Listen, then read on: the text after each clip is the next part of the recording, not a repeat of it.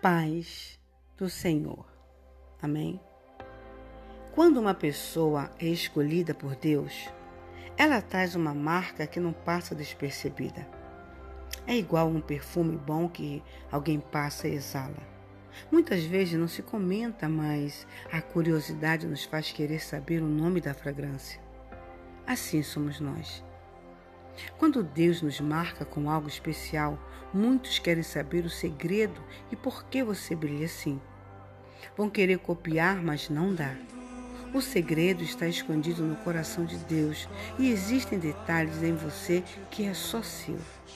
E o preço que se paga por isto muitas vezes é dolorido. Falta de compreensão, inveja.